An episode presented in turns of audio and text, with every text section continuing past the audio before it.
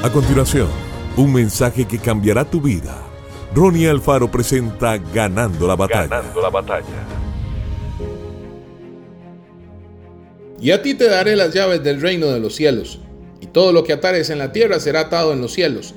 Y todo lo que desatares en la tierra será desatado en los cielos. Mateo 16, 19. ¿Alguna vez se ha preguntado qué significará el tener las llaves del reino de los cielos en nuestras manos? A Pedro el Señor le confió las llaves que abrirían los cielos, y una de ellas fue la llave de la predicación. El apóstol Pedro hizo uso de ella el día de Pentecostés, y como resultado, tres mil judíos se decidieron por Jesucristo. ¿Qué fue lo que hizo que aquel pueblo, que días atrás había crucificado al Maestro, estuviese aceptándole ahora como verdadero Señor y Salvador de sus vidas? La única explicación que podemos encontrar es la predicación ungida de Pedro. Cada palabra que salió de sus labios era respaldada por el Espíritu Santo. Algo similar sucedió en la casa de Cornelio.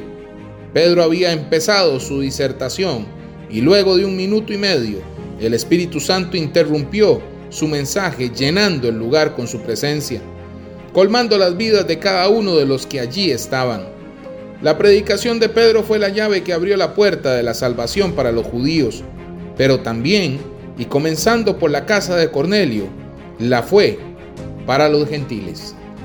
Que Dios te bendiga grandemente. Esto fue Ganando la Batalla con Ronnie Alfaro. Seguimos en Spotify y en nuestras redes sociales para ver más.